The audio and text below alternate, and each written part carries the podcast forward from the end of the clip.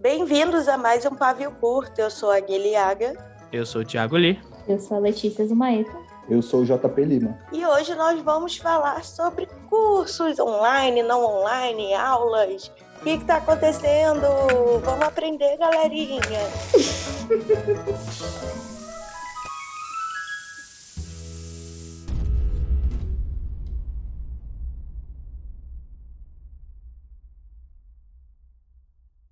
homenagem ao aniversário do Paulo Freire, a gente vai falar de educação. É boa. Inclusive, eu vi uma, um especial aí que eu posso indicar depois de Paulo Freire, que tem um filho dele falando e ele diz: A minha mãe é muito mais responsável do que meu pai pela educação no país. Meu Deus. E aí, olha aí, aquele homem, entendeu? Que, que, que, pega todos os ensinos da mulher e põe no trabalho dele. Por trás de todo homem existe uma mulher. Exatamente. Puta da vida. Sola. Isso. Não, eu estava pensando, enfim, a gente podia até contar um pouquinho o que é o Conectivo Hub Editorial, que é nosso grupinho aí. A gente uhum. agora está fazendo uma panelinha, tá entendendo? Só, só os uhum. VIP. Mentira, não tem nada. É o clube da luta, só que é o clube do, do, é o clube. dos freelancers. É um sindicato dos freelas, praticamente. Só que a gente bate com livro, né? A gente chega na pessoa e enfia um livro na cara dela. Exatamente. A gente pega a pessoa aqui que fala, ai, eu gosto muito de Bukowski, sei lá, fala com o meu coração e enche ela de porrada. Desculpa aí se você gosta de Bukowski. Inclusive, o JP apanha do Dan Brown, porque é, é, esse o que ele quer. Caraca, imagina agora o JP naquela na masmorra lá com a casa do Dan Brown, tipo, levando, tipo, Chicotada no lombo. um código da 20 no lombo. Nossa, a pior coisa que o Dan Brown podia fazer comigo ia ser sentar e conversar comigo. Imagina como é conversar com o Dan Brown. Ele começar a falar olá. Olá é uma expressão que vem do latim. Ele ia fazer infodump em tudo. Transar com o Dan Brown deve ser tipo tomar café com Pasquale, tá ligado? Que isso, gente? Eu nunca imaginei que eu ia ouvir transar com Dan Brown numa frase, assim, tipo, sabe, sabe aquele negócio? Use numa frase, e, tipo, tem lá. Tipo, trans... e o Pasquale junto, né? Que tá acontecendo. É. Então, é nesse, nesse momento caótico que a gente já começa o quê? Os nossos ensinamentos. Então, conta para aí, gente aí, Lê e, JP, como é que surgiu o nosso conectivo aí, que eu já não sei. Não, se vocês ouvirem o episódio sobre leitura crítica, brincadeira, é, basicamente a gente se juntou para entender o que estava acontecendo e entender como, como a gente cobrava pelo nosso trabalho e a gente acabou indo para o lado de, ah, vamos trocar figurinhas sobre como cada um faz o tipo de trabalho e tal, tentar dar uma padronizada. E aí a gente meio que virou esse, essa, essa coisa, né? Esse grupo de pessoas que fazem vários revistas editoriais, vários frilas, e agora a gente quer espalhar a palavra da, da nossos ensinamentos para as pessoas que, querem começar nisso, não sabem muito bem como, não tem muitos, muitos cursos formais, né, digamos assim, nessa área. Quando uhum. tem, a maioria tipo, meio inacessível. Então é isso, democratizar o conhecimento. Só lembrar que tudo começou com a gente metendo o pau na forma que o Lee fazia leitura crítica, dizendo que ele estava trabalhando demais e cobrando de menos. E aí a gente ficou todo um tempo criticando o Lee. A gente te ama, Lee. Tadinho, todo episódio é isso, coitado. Então, era isso que eu ia comentar, porque assim, geralmente a maioria das pessoas que eu conheço do mercado editorial começaram sozinhas, né, autodidata, assim. O Lee, não sei como, ele começou sozinho numa fórmula que ele mesmo criou, assim. Então, Visionário. É visionário, visionário para pobreza, né? Caraca. Não, pera. O coach da pobreza. Quer saber como não receber e trabalhar muito? Uhum. não, não quero saber, não. Eu tô de boa, valeu. É, tô, tô é, passa, passa amanhã, tô sem trocado hoje. Não. Mas é isso, gente. A gente se organizou numa ideia de tentar pensar em, em preços justos para que ninguém fosse explorado, em padronizar alguns serviços, porque na época a gente sabia que entre uma leitura crítica, uma edição, uma consultoria, uma preparação e uma revisão, era tudo uma coisa só, era toda uma zona, cada um fazia do jeito que achava que era bonito. E a gente leu um pouco, pesquisou um pouco, conversou com amigos um pouco, falou, vamos tentar cobrar. E não é um cartel, tá? Como fomos acusados certa vez em, em um... Fomos, eu não sabia.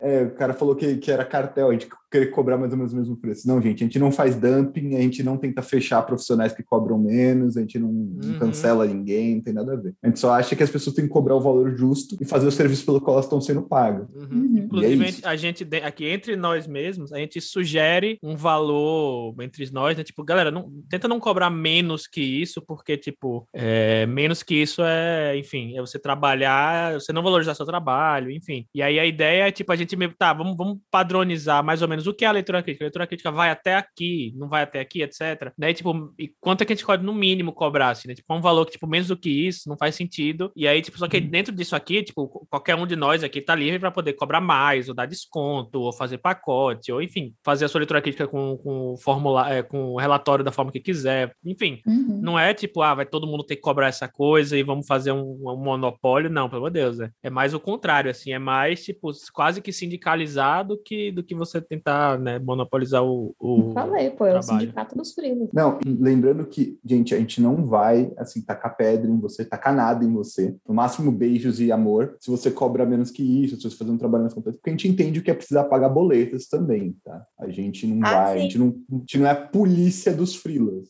A gente falou bem isso no, no, no, episódio mesmo da leitura crítica, que a Lei até uhum. citou agora e tal. Mas a ideia que eu estava pensando dos cursos, quando a gente começou a discutir isso de tipo, ah, vamos começar a dar curso e profissionalizar a área e tudo, é que o pessoal fica assim, cara, ninguém aguenta mais curso, ninguém aguenta mais nada, mas do tipo, você tem que fazer as coisas para aprender as coisas, já né? não sei. Uhum. É, eu queria saber como é que vocês estão aí nesse um ano e meio de pandemia de curso. Como é que foi isso com vocês? É completamente descaralhado da cabeça, né?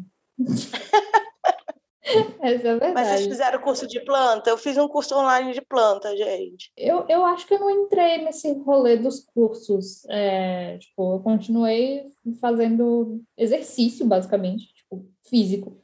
Mas eu não, não entrei num rolê de tipo, ah, eu vou fazer aqui esse curso de fazer pão, esse curso aqui de não sei o quê. Não, não, não virei a louca dos cursos, nem a louca das lives, por incrível que pareça. É, eu fiz um curso que foi justamente porque eu queria, né, tentar me especializar em alguma coisa mais diferente, que foi justamente o curso de Ghostwriter Biografia, né? E uhum. aí e foi muito legal, assim, me deu, deu super certo. Eu já peguei trabalhos freelas depois do curso e uhum. que eu me senti, caraca, se não tivesse sido o curso, eu não saberia o que eu tava fazendo. Não que eu saiba muito ainda, mas tipo, eu estaria completamente perdido, porque assim, é algo que é um pouco mais especializado. Você precisa ter algum. Não precisa, não precisa fazer curso, mas você precisa ter algum traquejo. Com, com... Eu não sei como o JP também, eu sei que ele já, já fez trabalhos assim, eu não sei como é que ele chegou nesse ponto. Mas, por exemplo, para fazer é, do Ghostwrite, eu achei que o curso ia agregar para mim, no meu caso, né? É, quando eu fiz, foi 100% no você topa fazer, top, você tá precisando da grana e meti o louco. Uhum. Mas, assim, é muito interessante porque isso que ele falou, porque o Ghostwriter, como diz o nome, ele é meio invisível, né? Você não vê os créditos do Ghostwriter por aí. Então você precisa ter um traquejo para conseguir clientes, para conseguir que eles procurem, que eles espalhem por aí, porque boca a boca é o máximo que você vai ter. Não vai ter como, tipo, você, teoricamente o Ghostwriter tem um currículo irrevelável, né? Eu já trabalhei em vários, em vários livros, quais? Eu não posso contar. E, é muito real isso. Eu fui fazer um, um, trabalho e aí eu já tinha feito outros antes, né? E aí o cara perguntou, ah, em quais livros você trabalhou, né? Tá, eu falei, ah, eu trabalhei em alguns livros, eu falei mais ou menos a, a, linha de livro que eu trabalhei, ah, livro que vai nessa linha aqui e tal, ah, o que, é que eu posso ver? Eu falei, nada, foi mal, mas assim, infelizmente... Você não contou para ele que você é Helena Ferrante, Thiago Livre? É, enfim, ele não acreditava. Mas é, é, bem isso. E é interessante isso, né? Esse lance dos cursos e das coisas, porque tem muitas coisas que a gente não sabe que a gente precisa de curso para fazer e tem muita coisa que a gente vai aprendendo. Esse lance que a Gui mencionou das lives, da educação na, na pandemia, tem muito a ver muito mais com a pessoa distrair a cabeça, às vezes, do que uhum. algo que ela quer aprender necessariamente. Tudo bem, aprender a fazer pão é muito legal, mas, sei lá, às vezes as pessoas tentam ocupar a mente porque elas não, não sabem o que fazer para distrair, elas querem aprender mais, elas querem correr atrás. E a gente sabe que a educação no Brasil não é uma coisa barata, em certos sentidos. Tudo bem, você tem acesso à internet, você pode meter o autodidata e tal, mas, sei lá, tipo, por exemplo, o curso que o Lee fez, os cursos de plataformas renomadas, tipo LabPub, talvez não são exatamente barato. Então, uhum. vai investimento aí para aprender alguma coisa. É, sobre isso que você falou, eu acho que, pelo menos falando de pandemia, se teve essa coisa do início, todo mundo queria se distrair, ou, sei lá, estava preso em casa, então, muito curso que você não monetizava ou era uma coisa mais pessoal. Tipo, eu aprendi aonde a posição da planta para botar na sala, que é uma coisa super pessoal. Eu não vou trabalhar com isso, não vou ensinar isso para ninguém, tudo. É, mas também tem essa parte do tipo, o que, que a gente pode fazer, principalmente quem perdeu o emprego, ou teve salário reduzido, sabe? Para conseguir pagar boletos e se especializar em outras áreas, assim. E acaba que fica com um pouquinho mais de tempo livre e você está muito em casa, né? É, não uhum. agora, porque muitas empresas estão voltando aí, a galera, enfim, parece que não tem Covid, né? Não é mesmo? Acabou, acabou a pandemia, não sou? Ah, nossa, domingo eu vi tanto bar cheio que eu achei que era verão. Eu tava meio assim, gente, tá acontecendo. É, e, e, é muito louco como cada vez a gente é mais bombardeado, né, Gui, com esse lance de curso. Tipo, você vai ver um vídeo do YouTube e aparece um coach te ensinando como realinhar seus chakras, outro te ensinando como ganhar dinheiro com investimentos, outro te, ensinando como re reutilizar o dinheiro que você ganhou investindo com outro, alguém te ensinando a construir uma cadeira com dois clipes. Tipo, todas essas coisas aparecem na sua frente. Né? É, por isso que tem gente comentando, ai, ninguém aguenta mais, tá de saco cheio. Mas eu acho que, que tem a ver também com, com nicho, né? Você tem que ver que tipo de curso você quer fazer mesmo. Esse sobre, tipo, montar cadeira, planta no sol, realmente começa a entupir muito a, a nossa cabeça, né? E, enfim, não sei se eu estou falando besteira ou não. Não, não, acho que não. Acho que tem muito a ver com o formato do curso também. Porque eu estava falando, tipo, agora há pouco. É, ah, eu, eu não fiz nenhum curso, mas na verdade eu fiz o laboratório de preparação da Bia. Uhum. E porque para mim, assim, quando você fala, ah, curso, eu penso numa coisa, tipo, naquela plataforma ali super tradicionalzinha, com as aulas gravadas, ou até aula ao vivo, mas assim, tipo, você entra lá na plataforma e tal, e é uma coisa meio engessada. E eu acho que essas iniciativas que estão rolando mais recentes, assim, tipo o Laboratório da Bia, tipo o que a gente está tentando fazer, é uma coisa um pouco diferente, é uma coisa um pouco mais turmas menores, então você consegue ser mais intimista, você consegue tipo, trocar uma ideia melhor com a pessoa. É, o rolê de, de curso presencial é muito do networking. Uhum. E no online isso acaba se perdendo um pouco. Mas eu acho que os, os novos cursos e laboratórios e workshops e o que quer que você queira chamar é, que estão surgindo agora, eles estão tentando meio que, que, que aproximar mesmo, né? Então eu acho isso muito proveitoso e, e muito benéfico para todo mundo. A gente está indo pelo caminho de nichado mesmo, de tipo, uhum. nossa, que tipo de serviço é esse que, que poucas pessoas fazem, mas muita gente podia aprender e isso vai ajudar, na verdade, até melhorar o, o conteúdo, sabe, que a gente tem em livro, em arte. Sim, Quer dizer, é, é, é, o meu sonho isso, né? Que quanto mais as pessoas vão se profissionalizando, melhor vai, vamos tendo mais produtos aí no mercado. Então... Mas você não tenha percebido, o Conectivo é um bando de comunistas safados, tá? A gente só queria que o mundo fosse lindo e todo mundo tivesse as coisas. Uhum. Mas mais do que isso, eu acho que tem uma questão ética e, e profissional para pensar que é isso. Nós pretendemos dar cursos, a gente vai cobrar por esses cursos a valores que a gente acha justos. E a gente tem amigos que são professores, a Clau, maravilhosa e tal. Mas a gente está querendo dar cursos que a gente acha que são úteis. A gente não está inventando curso para poder viver de curso, tá, gente? Acho que isso é uma distinção importante em relação a essas propagandas do YouTube. Uhum. O cara que reinventa a roda para poder te vender a, o curso de roda quadrada dele. Até porque, que é até outro assunto que eu queria perguntar para vocês, eu, eu entro muito muito naquela síndrome da impostora do tipo, quem disse que eu posso ensinar algo a alguém, entendeu? Eu fico meio Nossa, paranoica, assim. Uhum, nossa. Mas aí, na verdade, é mais um dividir experiências, contando a, a minha vida, né, minha experiência, e, e erros e acertos para orientar alguém, do que realmente falar, ó, senta e faz assim, porque eu acho que não existe o senta e faz assim. Uhum. Uhum.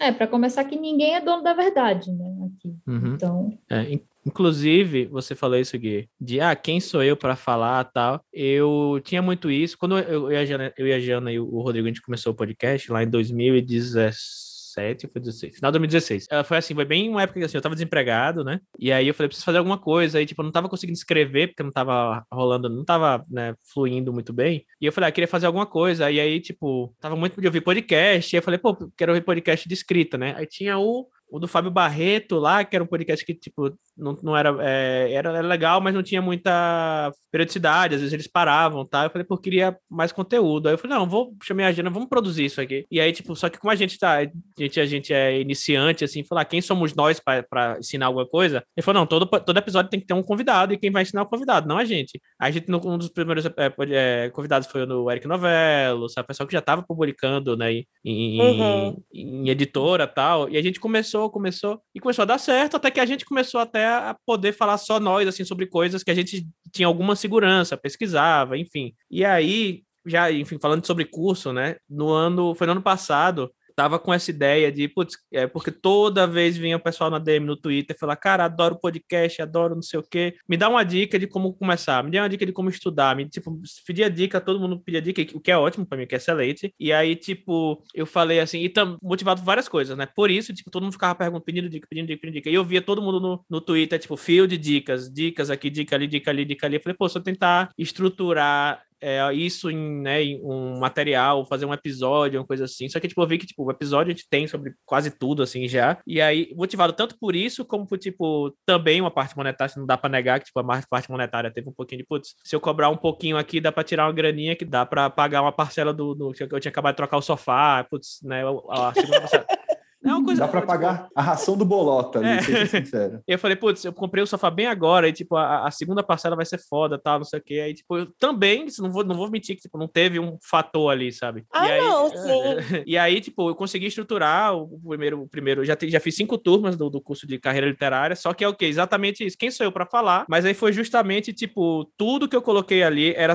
tudo tem exemplo. Os slides todinho tem exemplo de tudo, tudo. Que é tipo, olha, vamos falar sobre isso. Olha, o que eu conheço, é isso aqui coisas, pessoas que eu acho legal que fazem isso, tá? É, tipo, financiamento coletivo, vamos falar sobre financiamento coletivo. Aí, tipo, eu não, eu não posso falar com propriedade sobre financiamento coletivo, eu, eu nunca nem fiz, inclusive. Eu falar coisas que eu vejo que, tipo, pessoas que fizeram legal e o que é que tem em comum entre elas, sabe? Tipo, aí, meio que mais no, tipo, como você falou, Gui, é, as minhas experiências e experiências que eu vi de pessoas que também deram certo, ou que deram errado e por que deram errado, enfim, e compartilhar isso. Tanto é que tem, já fiz cinco turmas já, né? Acabei, inclusive, a gente tá gravando agora, acabei de, acabei de sair de uma aula. Inclusive, eu, tenho, eu depois eu acabei meio que.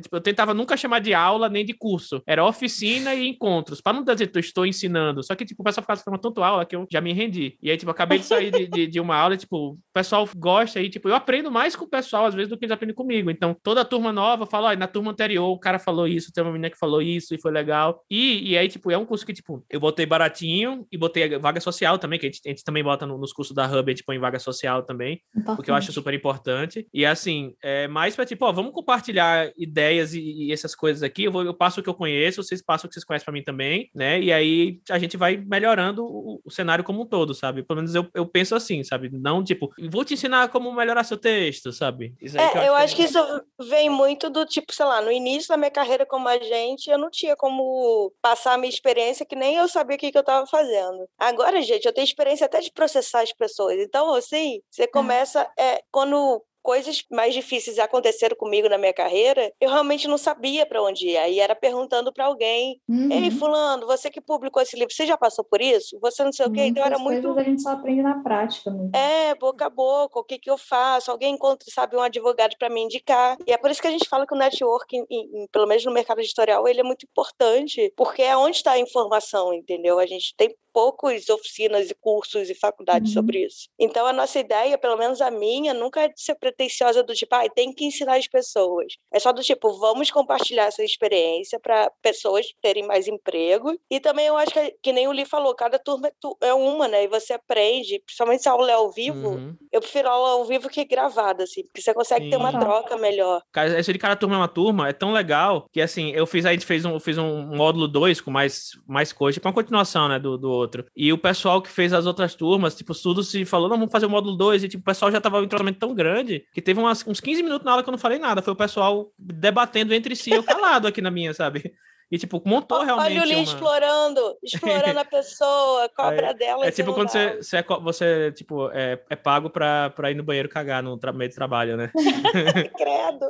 Não, eu, eu, ia falar, assim, eu fiz licenciatura, né? Eu, apesar de nunca ter lecionado formalmente o que, eu sou, o que eu sou formado para lecionar. E é muito interessante como vocês estão colocando aí uma coisa que é muito discutida, que é a gente ainda pensa em professor como uma pessoa que traz e ilumina o conteúdo, né? Uhum. E isso que o Lee falou de trocar experiência, entender a realidade do aluno e aprender com eles, é como deveria ser uma educação mais moderna, inclusive beijo Paulo Freire, onde quer que você esteja. Mas é real. E esposa gente... do Paulo Freire, sacanagem. Isso, e todas as pessoas invisíveis também de, desse lance. Porque é isso, a gente ainda pensa, o Lee falou, ah, eu não queria chamar de aula. Cara, uma aula você não precisa ser a pessoa que entende tudo, aí é que tá a questão, entendeu? Uhum. É, eu tenho, uma, tenho algumas coisas, um dos princípios, eu não vou saber se tá bibliografia, por favor, pessoas pedagogas e professores nos mandem mensagens a respeito, mas é isso, assim, você tem que aprender com o aluno, você tem que entender que o meio do aluno é diferente do seu, aceitar as experiências dele. A aula não tem que ser uma coisa de um sentido só, então lógico que você é capaz de ser professor, sabe? Você tem alguma experiência, isso não quer dizer que você tenha que deter todo o conhecimento do mundo, até porque ninguém detém.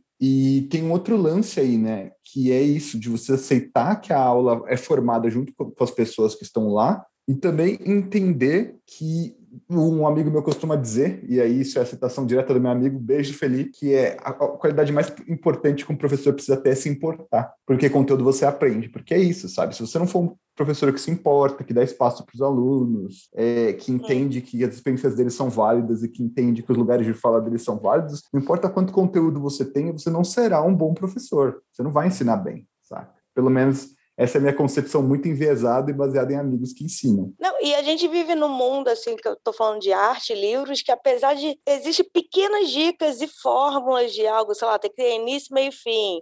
Personagem tem que desenvolver, mas tem muita gente a sua forma de criar, assim. De repente, é claro que o Lee inventou uma leitura crítica da cabeça dele aí, que eu não sei como é que ele fez isso. Mas é, às vezes a pessoa pode te falar, não, mas no final, a análise mercadológica que eu bolei é assim, assim. Aí você, nossa, isso é interessante para começar a aplicar também, então, do jeito que eu faço. Então não tem aquela fórmula pronta. Eu acho que tem uma coisa da gente mostrar como é que se faz coisas que a gente nunca viu, assim, sabe? Por exemplo, sei lá, Grey's Anatomy, a gente vê série de médico o tempo todo. Você não vê uma série de editora. Inclusive, eu estava discutindo isso outro dia com a Lê Ruiz, que trabalha com a Lê, sobre como tem, sei lá, tipo, 100 filmes no mundo inteiro que falam de editoras, assim. Você uhum. não vê como é que é. Quem, né? Você acha que é uma pessoa só, você não sabe que é um revisor, depois tem o copy desk não sei como é que é. Não, e eu só, só vou colocar uma ressalva aí, tá, gente? Nenhum de nós está dizendo que Grey's Anatomy representa de uma forma precisa qualquer coisa ah, próxima mas eu, de medicina. Eu tô falando de te dar tá? uma ideia de como é um hospital, como é que é o chefe, o diretor, entendeu? É Quantas isso. pessoas estão envolvidas. É, exatamente. Nome de cargo, sabe? Uhum. É, sei lá, eu Era aposto que isso. tem muita... Não, você ia falar que é bom Grey's Anatomy. Apesar de ser muito ruim, é muito bom. Eu não vou entrar nesse mérito. Eu aposto que tem muita gente que acha que, tipo, que revisores são funcionários internos da editora, uhum. que ficam lá num, num, trabalho super glamouroso, com uma mesa toda chique, tipo, só revisando livro e tal. Tipo, é assim Falando que só vai passar Machado de Assis e Clarice Lispector, assim, né? Eu, eu acho que devia existir uma pessoa, um funcionário público nesse país só para dizer que certas situações não são da Clarice Lispector nem do Caio uhum. Fernando Abreu, porque isso é um problema real da internet. inclusive, pessoas que acham que revisores e preparadores são as mesmas pessoas, inclusive, beijo Fernanda Castro, te amamos e nós sabemos, lembrando o recado da Fernanda, gente, preparador também é gente, tá? Respeitem seus preparadores, eles trabalham muito. Então era isso que eu estava perguntando, o copy 10 que é o quê? É o preparador, então? Porque não existe o copy 10 corpo. Puta, copy, é. copy desk é um termo meio maluco, porque a gente meio que não usa e usa ao mesmo tempo hoje. É. Aí, copydesk é um preparador que dá sugestão no texto, um cara que faz meio preparação, meio leitura. Para mim, copydesk é preparação. É. E tem o rolê de, do copy ser um conceito de publicidade, né? Então eu acho que isso acaba confundindo muito as coisas. Mas copywriter vem de copydesk, vem da mesma coisa? Então, não sei. Porque copywriter é um redator específico. Ele é um redator focado em algumas coisas. Ah. E copydesk, para mim, me parece que é de quando as coisas eram feitas colando coisas, né? Literalmente. Ah, tá. Mas, enfim. Mas, é, então, acho que pelo, pelo fato, só do, do fato do prefixo seu mesmo pode confundir algumas pessoas. Então. O prefeito? Que prefeito, gente? Prefixo. Ah, meu Nossa. Viu, gente? Vocês acabaram de ver ao vivo aqui uma, um monte de gente que não sabe de nada, achando que sabe de alguma coisa. E a gente não tem que saber tudo, é isso que a gente estava falando, sabe? A gente ah, tem a nossa sim. experiência. E o que eu acho que é importante quando você vai lecionar ou quando você vai aprender é que as coisas sejam transparentes e honestas. Por exemplo, método 101 mágico para ser um escritor de sucesso. Não, cara, peraí. Ah, não. Diz o que, que você vai ensinar. Você vai ensinar o quê? Você vai ensinar a jornada do herói? Não, você vai ensinar método Snowflake play, você vai ensinar o quê? Porque o que acontece é que tem muito charlatão por aí que vende a coisa com nome super uhum. bombástico, super ultra meta do ninja, ultra duper coberto de chocolate para ser um escritor de sucesso. E, gente, tenham cuidado com uhum. isso, tá? Quando parece bom demais para ser verdade, no geral, é bom demais para ser verdade. Uhum. Prefiram cursos que tenham uma ementa clara, que explicam o que vai ser ensinado, porque às vezes não é para você, sabe? E tudo bem. Tipo, se o curso, sei lá, o Li tá dando um curso de carreira literária, ele fala: Ó, isso é para autores que estão começando e vou falar disso, disso e daquilo. E, sei lá, o Eric Novello, já citado aqui, fala: Não, esse curso não é para mim. Mas às vezes o Li fala: Vou dar um curso uhum. de diálogos. E o Eric fala: Pô, o Li faz bons diálogos, então eu quero fazer. Pensem em gente que traz transparência e pensem assim: vocês precisam desse curso? Vão com carinho, sabe? Não, não tem nada de errado em você não querer fazer um curso, não é ofensa para o professor também. Gostei que o, é, o JP é o pedagogo aqui do, do, do, do rolê. É. eu fiz matérias no, no, na, no prédio da pedagogia, né? Eu sou licenciado hum. como professor de história, mas prática também eu, eu ensinei muito menos do que você ali, por exemplo. Então, veja bem. É, eu acho que os cursos eles são mais para polir sua referência, sua base, do que para te ensinar a fórmula do tipo, você quer ser um escritor de sucesso? Então aprenda comigo. Seria melhor se a pessoa falasse: Você quer ver como é que a gente pode melhorar o seu texto e narrativa? Vamos debater isso. Talvez uhum. é a uhum. forma de é a perspectiva que você põe, assim, né? Uhum. Para ensinar. Não acho nem se tá, a palavra ensinar, sim, mas também para repassar e para debater, discutir. Uhum. Não sei, gente, estou muito anarquista, estou no... muito anarquista agora. Todo mundo em roda, ninguém é o professor, cada um Tirandeira. conta a sua vida. é que nesse, nesse modelo de debate também, eu acho que para muita gente, pelo menos para o senso comum, assim, deixa de parecer, deixa de parecer tanto um curso, sabe? Uhum. Porque eu, pelo menos, ainda associo muito é, a ideia de curso é essa ideia de, tipo, ah, tem uma pessoa lá na frente que vai transmitir o conhecimento e tal. E não é essa pegada. Sei lá, talvez seja só mesmo uma questão de, de nomenclatura, mas eu, eu ainda tenho isso muito na cabeça, enfim. Eu acho que, que a lei colocou uma questão logística importante, que é isso, assim, dar curso, o debate é importante, às vezes é importante deixar o espaço para as pessoas fazerem suas perguntas, mas às vezes se todo mundo falar ao mesmo tempo, o negócio não rende, né? uhum. Tem uma anedota muito boa sobre isso que a Gui falou de colocar as coisas em roda. É, ouvida de um professor, tá? Não, não, não não vou precisar se é real ou não, é anedótico. Esse prédio onde eu tinha aulas da licenciatura, não vou citar a faculdade, porque, né? Misterioso, hein? É, né? O, tinha toda aquela história de que as, as mesas eram voltadas não exatamente num círculo, mas as cadeiras estavam todas voltadas meio de frente e o professor passava no meio. E aí tinha toda uma discussão, a galera pensando qual era o modelo pedagógico e não sei o quê. E, e um dia o professor falou: Você sabe por que as mesas ficam assim? A galera falou: Não, acho que é por conta disso. Alguém foi citar um Piaget, meteu umas coisas. Ele falou: Não, é porque as responsáveis pela limpeza acham que fica mais fácil de limpar a sala assim. É verdade? É mentira? Eu não sei. Mas é maravilhoso. Uhum. Porque, né, às vezes a gente fica tão preocupado em usar teorias elevadas e criar um motivo por trás de tudo. E às vezes a gente só vai pela prática e vê o que funciona, gente, sabe? É muito isso mesmo. Eu tenho uma, uma pergunta, justamente já tá no, já que tá no tema aí do, do, da academia. Mas é uma pergunta ou é uma provocação? É uma. É uma... é, um, é uma, é, eu vou abrir um debate. é, já que falou de academia e tal, tudo, que, como é que vocês veem a questão da, da, do ensino formal, principalmente ensino superior, no questão do mercado editorial, porque cada mercado tem sua, suas especificidades com relação a isso, no sentido que, por exemplo, é, sei lá, TI, eu fiz ciência da computação, sou formado em ciência da computação, eu, eu, fiz mestrado em ciência da computação, eu não uso porra nenhuma do que eu, do que eu aprendi para no meu trabalho hoje em dia, de TI. Eu trabalho com TI. Assim, para não dizer porra nenhuma. Mas eu acho assim, que todas as faculdades, tirando medicina, você não usa nada que você aprende. Não sei, não sei se engenharia, é, as é. engenharias, né? Talvez. Cara, põe uma pilastra é, ali que eu acho que tá bom. Acho que dá bom se pôr uma pilastra. e tipo, como é que, como é que vocês veem no mercado? Por exemplo, no, no questão de, de, de, Assim, claro que, obviamente, eu uso, eu uso, muita coisa do que eu aprendi lá, mas não diretamente, né? Conceitos uhum, do que eu aprendi, uhum. enfim. Mas como é que vocês veem mercado editorial, né? Ah, putz, vou, vou me formar em jornalismo então, ou em letras, né? Ou em... o, o engraçado do mercado editorial é que não importa a faculdade que você fez. Só aqui, só, só nesse podcast, tem. Eu sou formada em letras, o JP é formado em história, o Li é formado em TI e a Gui é formada em jornalismo. Em jornalismo, isso. É, então. E assim, a gente trabalha mais, mais ou menos com com as mesmas coisas. Tipo, a gente faz trabalhos, a gente faz os mesmos trabalhos em alguns, em alguns aspectos. Uhum. Então, assim, eu acho que a gente fica muito preocupado, por exemplo, ah, beleza, eu, eu fiz letras porque quando eu estava é, morando em Salvador, eu não conseguia fazer o curso de editoração. Mas eu não tendo conseguido fazer o curso de editoração, eu consegui entrar no mercado editorial mesmo assim. É um mercado que você aprende na prática. Então, é, eu acho que é mais importante você tentar, tentar entrar de alguma forma, e aí eu reconheço que, tipo, networking é super importante e tal, é, e, e, tentar aprender essas coisas na prática, tipo, colar em gente que está disposto a, a, ensinar, mas não ensinar nesse é. sentido de ensino superior e tal, nem nada disso, mas no sentido de, ó, eu faço assim, você pode tentar fazer do seu jeito, vai lá.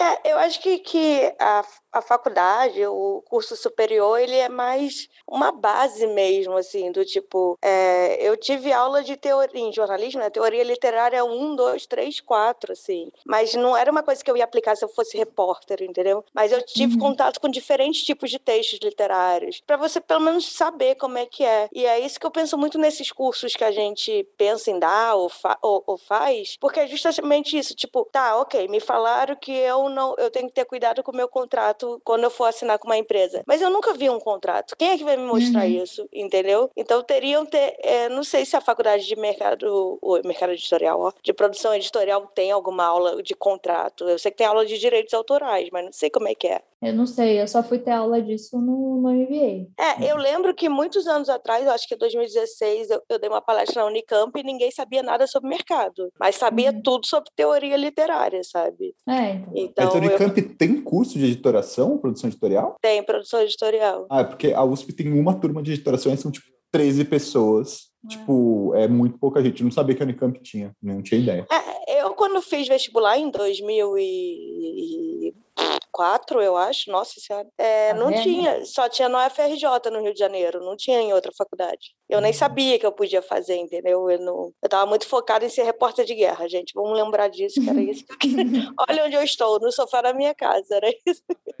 O que não quer dizer que não haja uma guerra aí fora. Gente. Eu ia falar isso, viver numa grande guerra chamada Brasil. É. Mas o, é muito louco isso, né? Porque às vezes eu penso que o que eu peguei da faculdade foi muito mais meu senso crítico e minhas referências, a minha forma de trabalhar com texto, que foi o que eu aprendi no curso de história, né? É, do que qualquer outra coisa. Mas, por exemplo, eu não sei, às vezes a gente não tem experiência, sei lá. É, tem o curso de escrita criativa, né? Superior, da PUC, Rio Grande do Sul. Uhum. A Kali é uma puta escritora, uma excelente escritora mas eu não conheço outras pessoas do curso para saber se a calha é um pontinho fora da curva ou se o curso realmente forma bons escritores. Então, faculdade é sempre aquela coisa meio subjetiva, né? Quem tem acesso à oportunidade de fazer, lembrando que nós estamos num país em que nem todo mundo tem, nem todo mundo precisa fazer faculdade, eu não sou, eu não sou desses, que acho que todo mundo Eu também tem, não acho que é obrigatório, não. Mas, sei lá, eu acho que no geral acrescenta alguma coisa. Você aprende a lidar com certo tipo de pensamento crítico, você aprende a ler texto chato, que é escrito por gente que não quer que você entenda. E você conhece outras pessoas também, né? Talvez. Talvez abra sua cabeça para isso, quando você vê mais gente diversa.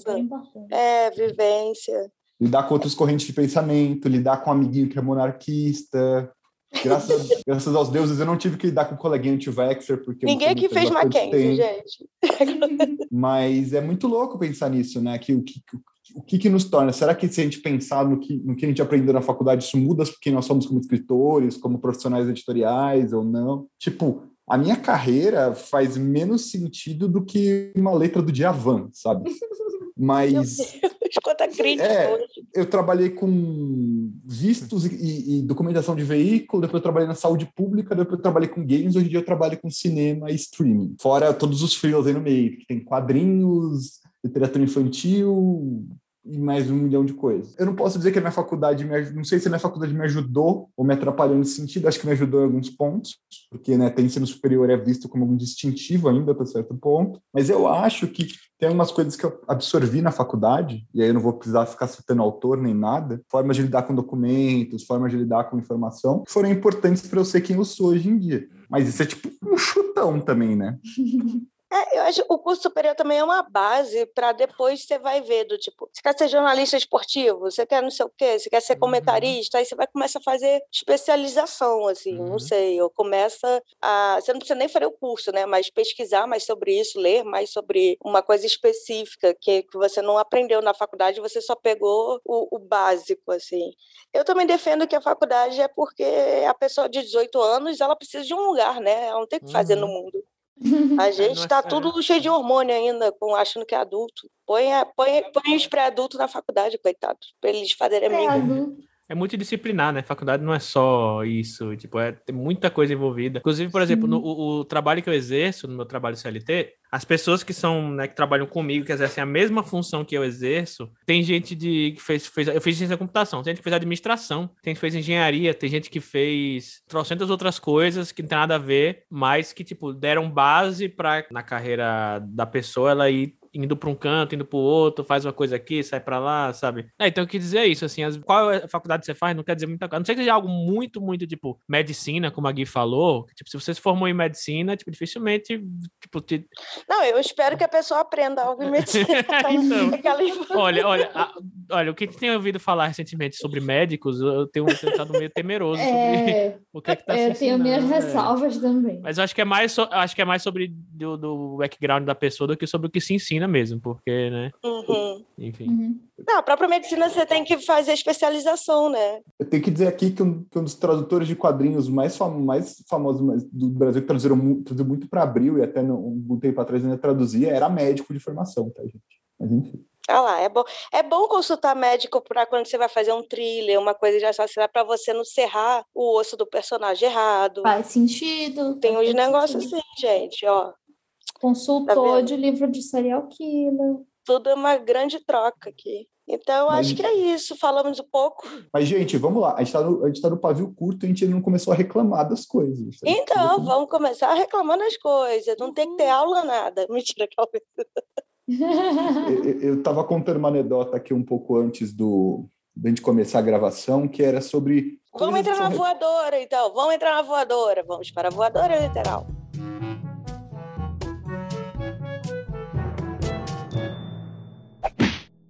Pronto, JP. Agora tem o seu, sua voadora tem a ver com o tema.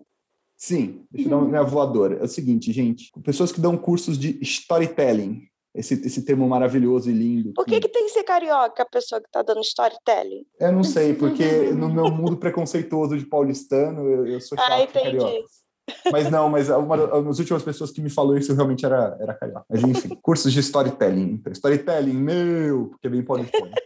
Quando vocês falam para mim, para explicar storytelling, você tem que dividir o story do telling. Isso não ensina nada, cara. Você tá é, essas coisas que são repetidas a exaustão e não significam nada, é um caso de que você é um professor que só leu alguma coisa e não está preocupado com o que você está ensinando. Então, é como eu disse para um amigo meu outro dia, se todo mundo ficar cagando na mesma moita por 20 anos e alguém decidir que aquilo ali é um banheiro, não significa que seja, entendeu? Então, assim... Esse seu amigo tem cada pérola né, de, de sabedoria. É o, é o mesmo amigo que traz tudo, todas essas reflexões ou são amigos diferentes? Eu acho, eu acho que a Lê teve um ataque aqui. É. Então, assim, gente, pensa no que você está ensinando. E storytelling, você não vai me, me ensinar dizendo story é história e telling é contar. Isso não me explica nada. Fala logo. Storytelling é contar, storytelling é contar histórias. Explica o porquê você está me ensinando isso e por que você usa um termo em uhum. inglês. Ok? Obrigado. Beijo. Próximo. revoltado aqui o menino. Não é? Não, a, a minha voadora agora para uma coisa que não vai melhorar, mas vou reclamar mesmo assim. Brasil. Eu tô cansada de descobrir que um livro nosso já está em pré-venda sem ninguém avisar pra gente. É isso aí. Eita! Shots fired. Chama. Não, e depois que você manda, você, eu digo gráfica ou, ou editora, é, os livros impressos para as livrarias, a distribuidora, assim, vai ter livraria que vai receber num dia e outra que vai receber daqui uma semana. Hum. E aí ninguém espera uma data só para começar a vender. O pessoal, assim que recebe, começa a vender. Aí tem gente ali que já comprou um livro antes da data de pré-venda. E aí é muito confuso, gente. É, é isso, é tudo uma ilusão, tá? A pré-venda não existe. É isso, eu só queria dizer isso. Eu me abstenho. Oi? Você abstém da voadora? Eu me, ah. é, eu me abstenho desse assunto. a discussão. Não, é porque estavam me explicando que travar data só faz para J.K. Rowling, Paulo Coelho, e aí tem que pagar uma taxa. Nossa. Tem que Aí ser fiquei, transfóbico ou picareta, então? Aí eu fiquei até isso, sabe? O capitalismo tira da gente o direito de conseguir a data certa para todo mundo conseguir o livro. Mas é isso aí, gente. Uh, leiam, leiam livros. Comprem livros, mesmo sem estar na pré-venda, mesmo sendo na da data que não era para o livro. Comprem, comprem livro, comprem mesmo assim. Compre batom. A minha voadora, pô, eu tava com a voadora toda bonitinha aqui no assunto, aí você botou uma voadora que não tem nada a ver. Então vamos voltar pro curso. Minha voadora vai para essa mentalidade de coach na hora de vender curso, sabe? De vender como se fosse assim a coisa que você mais precisa na sua vida e que, na verdade, não é nada mais que a mesma coisa embalada de uma forma diferente. Então, tipo, ah, eu vou te ensinar ah, narrativa. Aí quando você vai ver é a jornada do herói, sabe? Porra, uma vergonha na cara. Ah, voadora pra pessoa que acha que vai mudar a vida dos outros, aquela pessoa. Então, Caralho, todo- que- Todos os terapeutas sentidos nesse momento. né? Todos os cancerianos também, né? Ai, meu Deus. Vocês vão falar de horóscopo, eu vou sair do podcast. ai, ai. E você, Li, o que, que aconteceu aí nesses dias? Você que precisa xingar alguma coisa? Não sei, eu tô, eu tô anestesiado ainda. Muita coisa tá acontecendo e tá, tá tudo certo. Tá, tá- é, sobre isso e não tá nada bem. A Suli tá, tá, tá num momento obscuro da vida dele. Vai dar certo. Então o Vai, livro vai, tá vai. saindo aí, cara. Não, vai dar tudo certo. Eu tô, eu tô assim, é, porque essa semana, essas duas últimas semanas aconteceu muita coisa, né? Tipo, eu tô dando aula dia sim, dia não, eu tô, tipo, pegando leitura crítica pra fazer, eu tô, tipo, aqui em casa deu problema de saúde, todo mundo aqui, do nada, assim, enfim, aí tá muita coisa juntando, né? Então, tipo, você meio que não consegue nem se focar no- nos problemas, você acaba tendo que resolver tudo. E aí, e aí o livro do o Carneiro, né, tá saindo também no mesmo tempo, então tem, tem tipo, todo dia você acaba tendo que. E, e aí o pessoal que acha que é, é- é, ah, tá na, na editora agora que é o Glamour, só que, tipo, todo dia tendo que inventar uma coisinha assim pra poder divulgar o livro e, sabe, responder leitor e publicar e postar e ficar, sabe, vendo as vendas. Não que eu consiga ver as vendas, mas, tipo, por exemplo, eu fiz um link lá da Amazon, eu consigo ver quem comprou, e aí a pessoa tem uma dúvida, ah, mas o livro eu comprei na pré-venda, ele já vai chegar, aí vai vir com brinde, não sei o quê, sabe? É, tipo, é bem tenso, né? Então, Desgastante. é isso, desgastante. Sobre a pré-venda, é roleta russa, tá, gente? Vai chegar aí. Enfim. Mas, por exemplo, mas aí no fim do dia, assim, quando você vê que eu vou olhar as notificações do Instagram e tem, tipo, 12 notificações de gente que recebeu o livro com a fotinho, aí, tipo, aí a- se tiver alguma, alguma estresse do dia, ele passa, assim, fala, tipo, 12 Não. pessoas. Oh, que Ah, que fofo. Então tá, vamos dar nossas indicações, rolas, o que está acontecendo, o que está rolando. Que?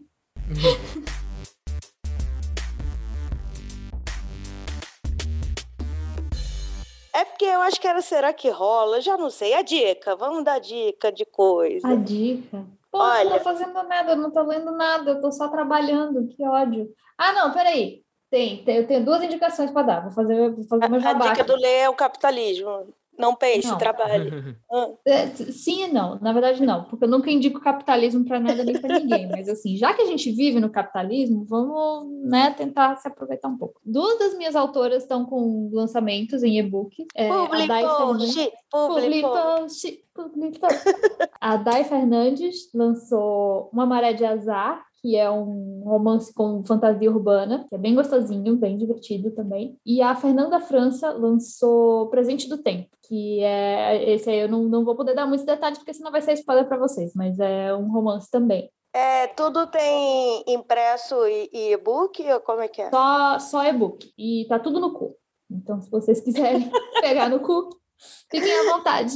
Aproveitem, aproveitem o cu. Ai, que bom. Que bom, né, que pode aproveitar o. É, Não, eu descobri um podcast chamado 451 MHz, mas na verdade é 451 MHZ, cada revista 451. Assim, eu não escutei todos os episódios, eu tô meio que escolhendo quais eu quero ouvir. E eles fizeram um sobre o Paulo Freire, realmente é muito bom. Vai ter essa entrevista do, Pau- do filho do Paulo Freire, falando sobre a mãe deles também. E é isso, tem uns bem interessantes. Tem sobre a vida de Nelson Rodrigues, tem um muito interessante que foi a Didi da MTV, a gente que é a galera MTV, Didi, é Didi Wagner, Wagner, como é que é o nome? Uhum. É, entrevistando o Ney Mato Grosso, que agora lançou, agora não, tem um tempinho, lançou a biografia dele. Enfim, vale a pena, gente. Quem quiser ir ver. Porque fala de literatura, mas não especificamente de, de mercado, né? Então é isso aí. Uhum. Show. Uhum. Tô muito cult. Uh. E vocês? O que, que vocês querem indicar aí? Por razões contratuais, eu não posso indicar publicamente séries da empresa que eu trabalho, mas tem umas coisas legais lá. Gente, eu não tenho lido nada de, de muito novo, mas eu peguei para reler o Guia do Mochileiro das Galáxias. E puta que pariu, parece que só fica melhor. É, Douglas Adams era um fucking gênio, então, pô, leiturazinha leve, você acha aqueles pacotes com quatro, cinco livros. Não leiam o quinto livro, o quinto livro não é necessário. Leiam só os quatro primeiros. É, não, é real, ele tá muito deprimido no quinto livro, é meio Eu só pesadão. li o primeiro, eu nunca li a coleção. Puta, os outros três são incríveis. É, leiam, é sempre uma boa leitura, é sempre ironiza o mundo que a gente vive, é sempre engraçado no meio de uma pandemia, no meio de uma desgraceira toda, conseguir rir de você mesmo. E sei lá, gente, sejam felizes, cuidem de vocês, tenham, tirem tempo para autocuidado. E eu prometo que quando eu voltar a ler, eu dou indicações melhores, tá? Amo vocês, beijo. Ah, eu li Daisy Jones and the Six, apesar de estar atrasada no hype, e gostei muito mais do que de Evelyn Hugo, né? Que é o livro mais famoso da Taylor Jenks. Sei lá como é que fala o nome Eu dela. peguei os dois, mas eu não li nenhum dos dois ainda. Todo livro dela é o nome de uma mulher e um número de coisas? Não sei. Não, não- ela tem um terceiro livro que eu nem sei se tem no Brasil. Eu que eu só não sei o conheço esses dois. Porque Sete Mais de Evelyn Hugo, Daisy não sei das quantas e os seis, ela tá fazendo uma contagem regressiva? O que tá acontecendo? Não, é uma a banda. A Daisy Jones entra numa banda de rock que chama The Six. Ah, é. Falando de uma coisa muito curiosa que eu descobri. É, é uma anedota, não tem nada a ver, mas enquanto a gente mata o tempo pro, pro Lee voltar, aquela série Julian the Phantoms. É, Nossa, você tá nem- atrasado, hein? Não, não, não. Calma, eu não tô falando. Eu só descobri que essa série originalmente é brasileira. Sim, você tá atrasado mesmo. Tô mesmo, eu fiquei chocado. Falei, caralho, chamava Júlio os Fantasmas para uma Nickelodeon. Eu fiquei, meu Deus do céu, o que, que tá acontecendo? Porque eu achei muito O pessoal interessante. gosta bastante. Eu não vi tudo, não. Eu vi pedaços só.